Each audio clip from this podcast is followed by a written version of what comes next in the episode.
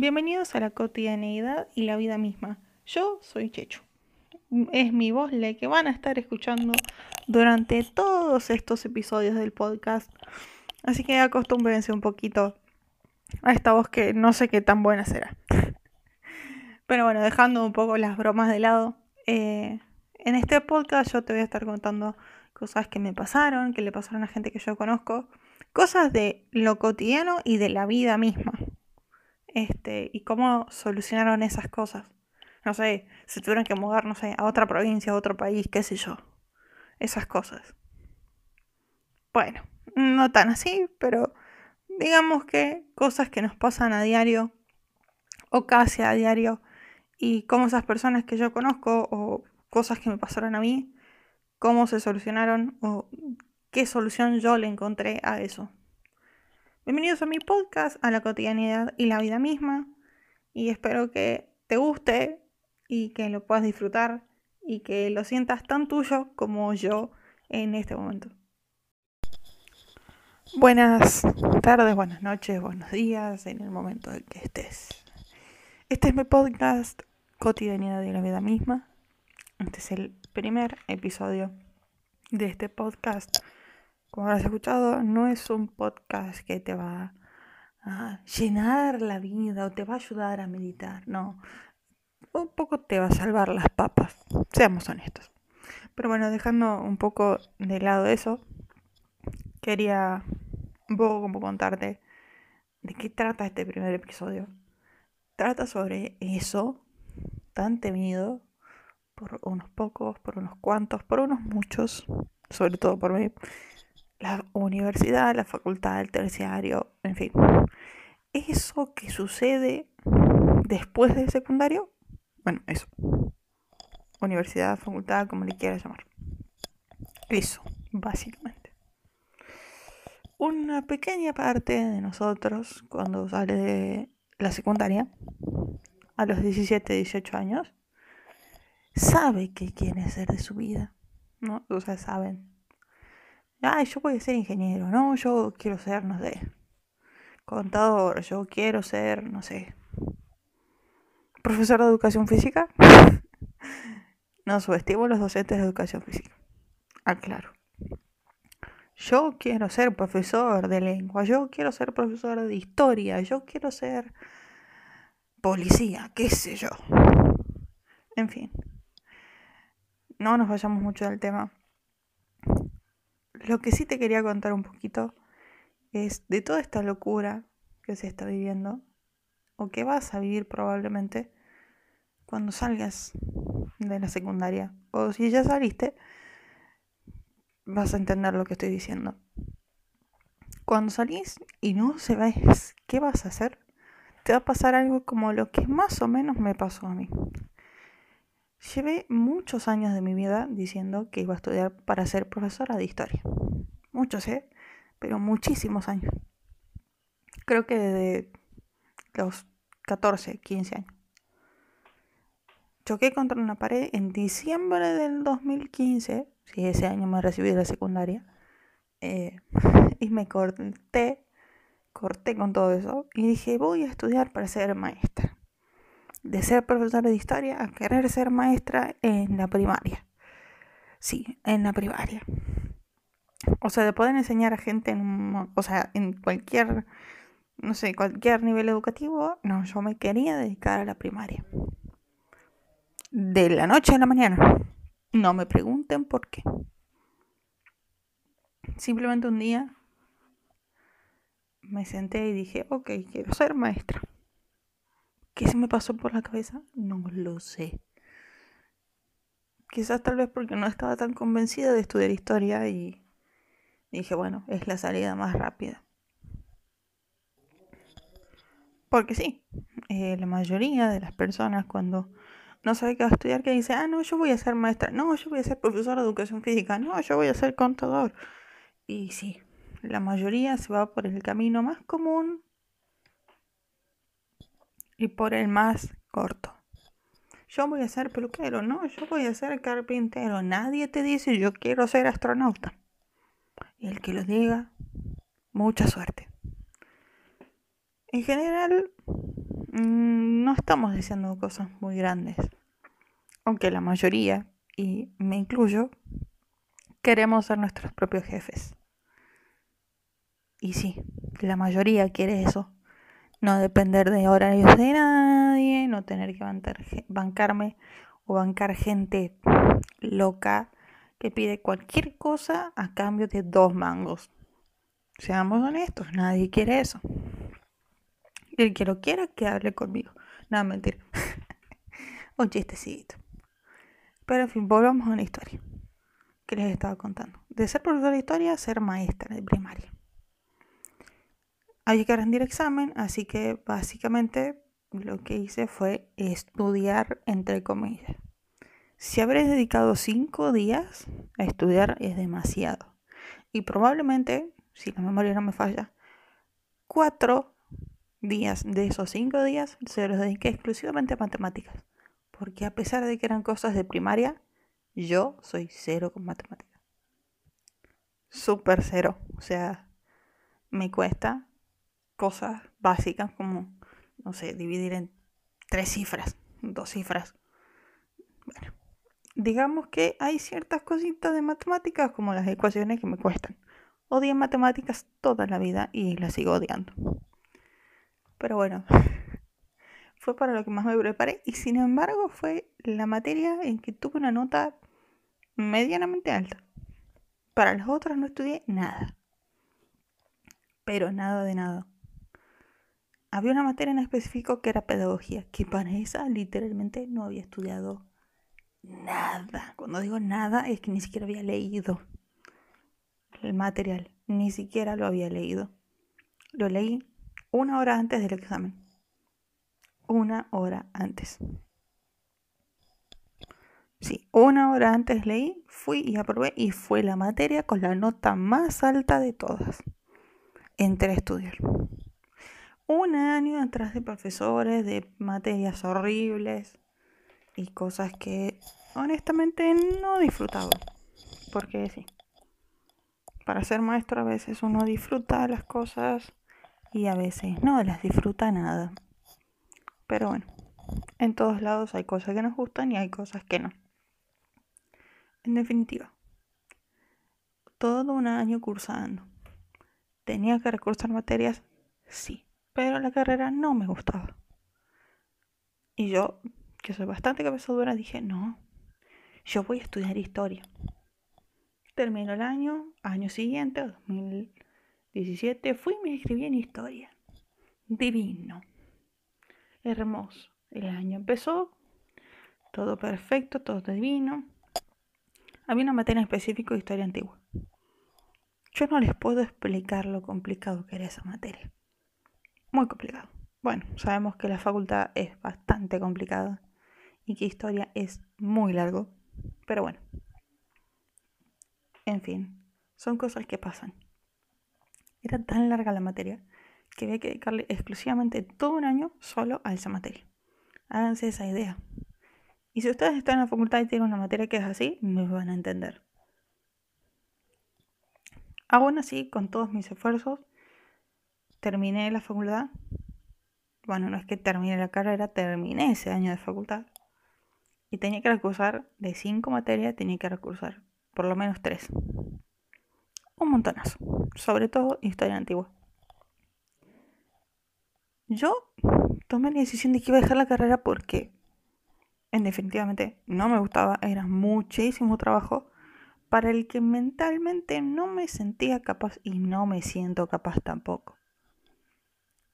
Pero son cosas que cada uno va monitoreando a medida que pasa el tiempo, a medida que van pasando los meses, pasan los parciales, los trabajos prácticos y más o menos lo vas piloteando. Terminó el 2017, no me gustaba historia. 2018 no hice nada. Sí, hice un cursito online de liquidación de sueldos que no me sirvió para nada. Porque estoy buscando un trabajo y no me sirve de nada. Literal. No sirve de nada. Hagan cursos que realmente valgan la pena. Porque cursos como ese no sirven para nada. Bueno, te enseñan cómo leer una, un recibo de sueldo. pero nada más. Llega el año 2019, retomo la carrera de historia porque, bueno, había que estudiar. Y como no me decidía qué, dije, vuelvo a historia. Total, ya conozco. Recurso las materias que tenía que recursar, me inscribo en materias nuevas. ¿Cuál fue la que me tuvo de hija durante todo el año? Historia antigua. Cursé cinco materias otra vez, de las cuales tenía que recursar por lo menos dos. O sea, era una materia menos para recursar, pero era, tenía que seguir recursando. Con esto que les digo, nunca me gustó historia y nunca me gustó ser maestra. Pero como algo tenía que estudiar, porque existe la típica frase que habrás escuchado en tu vida, que es, sin un título no sos nadie. Eso creo que lo escuchamos todos en algún momento de nuestra corta o larga vida. Y es increíble como conozco gente que está en puestos increíblemente altos y no tienen un título universitario, ni un título terciario, ni nada. Son personas que salieron de la secundaria y la vida les enseñó muchas cosas. Pero eso tiene que ver más con la actitud o, cómo se desenvolvieron en la vida y los trabajos y muchas cosas. En definitiva, con esto que les quiero decir. Si vos estás en la secundaria y te falta un año, te faltan meses para terminar, muchas veces uno nunca sabe lo que va a estudiar cuando sale de la secundaria. Hay gente como yo que cinco años después de recibirse todavía no sabe lo que quiere estudiar. Como hay gente que antes de salir ya sabe lo que va a estudiar y se prepara para eso y todas esas cosas. O como hay otras que salen de la secundaria, consiguen un trabajo, trabajan un tiempo y se dan cuenta de lo que querían estudiar. Y eso es un proceso personal. Cada uno sabe lo que quiere hacer, lo que no quiere, o va dándose cuenta de las cosas que le gustan. Les doy el caso más claro desde lo que yo sé, desde lo que yo viví. Yo soy muy buena en toda la parte de hacer, no sé, una tarta de, no sé, de manzana invertida o cualquier cosa dulce, soy muy buena. O decime, hacete un pan checho y yo lo hago y lo hago bien, por ejemplo. Pero como así también me gusta la cocina y me gusta la panadería y la pastelería y todas esas cosas, me encanta escribir. De hecho, es mi sueño desde que tengo 10 años. Pero no hay una carrera universitaria que te enseñe a ser escritor. No, no existe. Para eso tenés que ir y clavarte y estudiar profesorado de lengua o una licenciatura en letras y yo, que me conozco suficiente, sé que eso no lo haría, porque no es algo que a mí me guste. Y probablemente muchos de ustedes van a decirme, sí, Chechu, pero eso te sirve para poder escribir. Sí, te sirve. Pero no todos los escritores son licenciados en letras. No todos nacieron con el libro de la Real Academia Española bajo el brazo o con las letras de la gramática, la ortografía y todas esas cosas que se necesitan. Nadie es una J.K. Rowling para escribir algo como Harry Potter o no sé, o la saga que más les guste. Nadie nació siendo escritor. puede que te guste escribir, puede que te encante leer, pero no sos escritor estudiando licenciatura en letras. No lo sos. Y muchos creen que estudiando la licenciatura en letras van a ser increíbles escritores. Pero las paradojas de la vida me enseñaron que uno puede estudiar cualquier carrera y escribir sobre cualquier cosa. Incluso un pastor puede escribir un libro sobre personas tóxicas. Díganme cómo eso funciona. No lo sé pero funciona. Un psicólogo, una psicóloga, puede escribir cualquier cosa. Les doy el ejemplo más claro, Magalitajes. ella estaba estudiando psicología cuando publicó su primer libro, Arde la Vida. Y estaba estudiando para ser psicóloga, lo publicó. Se rompió el trasero para hacer su libro. Lo hizo ella misma, puso de su bolsillo y lo empezó a repartir. Y hoy es un éxito. Ya recibida o antes de recibirse, crea su libro Caos. Y sin embargo, tiene un título universitario que dice Magali Tajes es psicóloga. Y la chica no se dedica a eso, no es psicóloga. Se dio cuenta que quizás es algo que le gusta, pero no se dedica. O vaya uno a saber por qué no lo hace. Pero así es la vida. Nos lleva por caminos distintos. Quizás hoy yo estaría, no sé, recibida para ser maestra. Pero quién sabe si yo realmente me hubiese dedicado a eso. Hoy quizás podría haber estudiado, no sé, para ser pastelera profesional. Y tal vez no me dedicara a eso. Otro ejemplo muy claro, Paulina Cocina. Ella es socióloga y tiene un canal de cocina. Y la gente la conoce porque tiene un canal de cocina. No la conoce por ser socióloga. No, la conoce por ser Paulina Cocina. Entonces, uno siempre puede planear algo y, y no, y la vida te lleva por otro lado. Hay un ejemplo muy claro que, obviamente esto es red para, desanimarlos y decirles, vos podés tomar una decisión, pero te va a salir totalmente otra.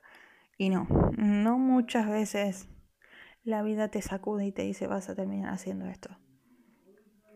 El ejemplo más claro de eso es nada más y nada menos que alguien muy cercano de mi familia que se recibió de ingeniero mecánico. Hoy está estudiando, está estudiando, ay Dios, está trabajando en una empresa y se dedica a ser un ingeniero mecánico y estudio para eso. Pero no todos en la vida estudiamos algo o hacemos algo que nos gusta y después nos dedicamos 100% a eso. Un ejemplo, una tía mía estudió para ser arquitecta y hoy está haciendo algo absolutamente distinto, porque la vida misma la llevó a hacer otra cosa, a que le guste otra cosa.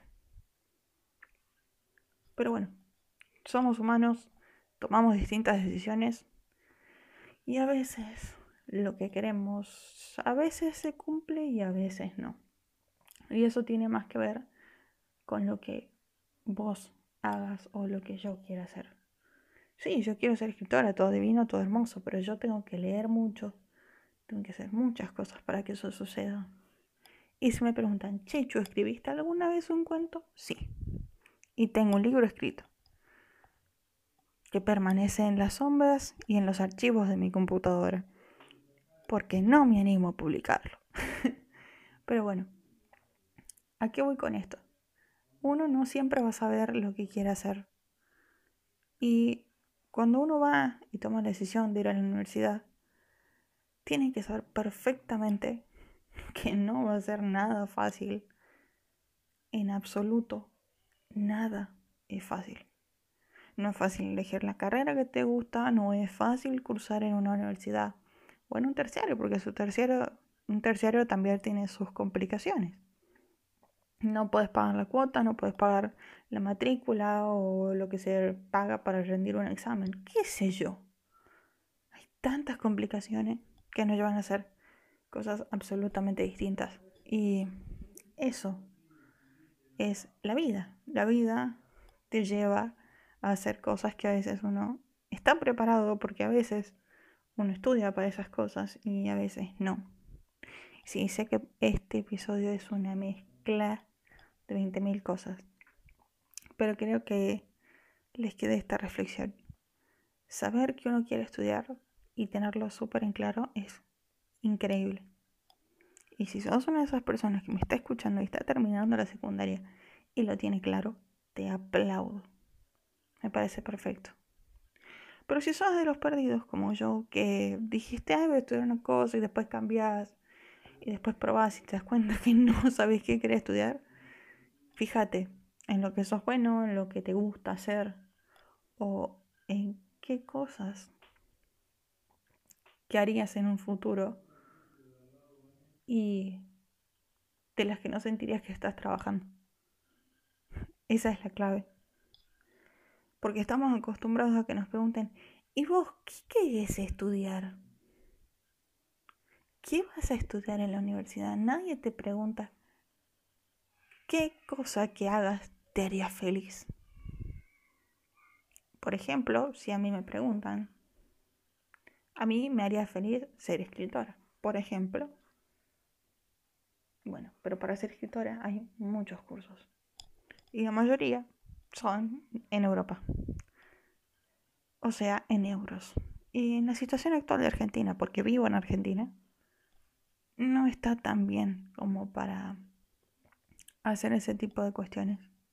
Pero hay un montón de material gratuito que te ayuda justamente con todo esto. Si estás perdido y no sabes qué hacer, tenés miles de opciones. Hay psicólogos que se dedican a estudiarte y a buscar dentro de vos qué te gustaría hacer o qué te haría feliz. Pero pensá vos, vos que todavía estás en la secundaria o que no, qué sé yo, depende en qué situación estés. Y así no estés en la secundaria o por salir, pregúntate qué cosa qué cosa me haría feliz ser. Por ejemplo, yo soy un empleado de un supermercado, pero a mí me gustaría ser un rockstar, me encantaría ser un guitarrista súper conocido, una onda slash, qué sé yo.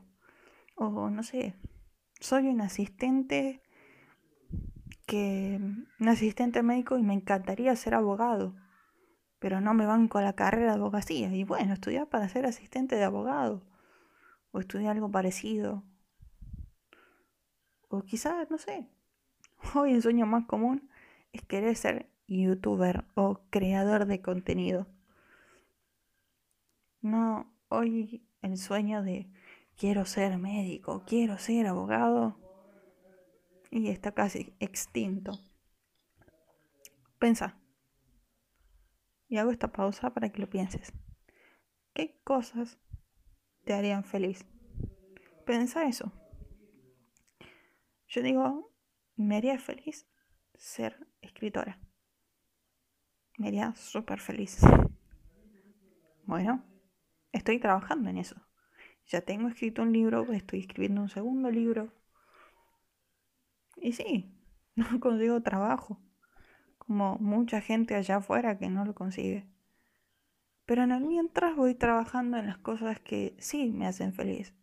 Y sí, me hace feliz escribir sabiendo que de acá a un futuro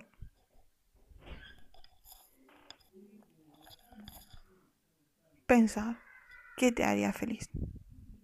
Pensalo. Y corté mi, lo que yo iba a decir por eso. Porque quiero que pienses qué te haría feliz. Pensalo. Te lo dejo picando. Acabas de escuchar este hermoso podcast que se llama Cotidianidad en la vida misma. Y a la persona que estás escuchando es a Chechu. Puedes seguirme en mis redes sociales como arroba itschechu-98. De todas maneras te lo voy a dejar en la descripción para que puedas verlo, disfrutar, seguirme en mis redes sociales y dejarme los comentarios que quieras o decirme puedes tratar tal tema o tal otro. Nada, los dejo y que disfruten de su día. Adiós.